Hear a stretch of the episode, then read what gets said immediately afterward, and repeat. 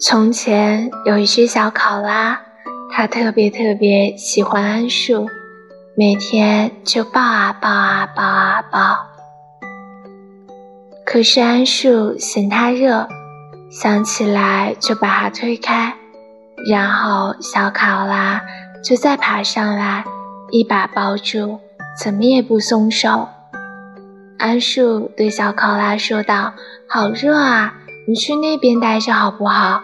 考拉听了之后，就拿头蹭桉树，蹭啊蹭，蹭啊蹭，就是不下去。当然啦，等到了冬天的时候，桉树还会主动把考拉撞上来呢。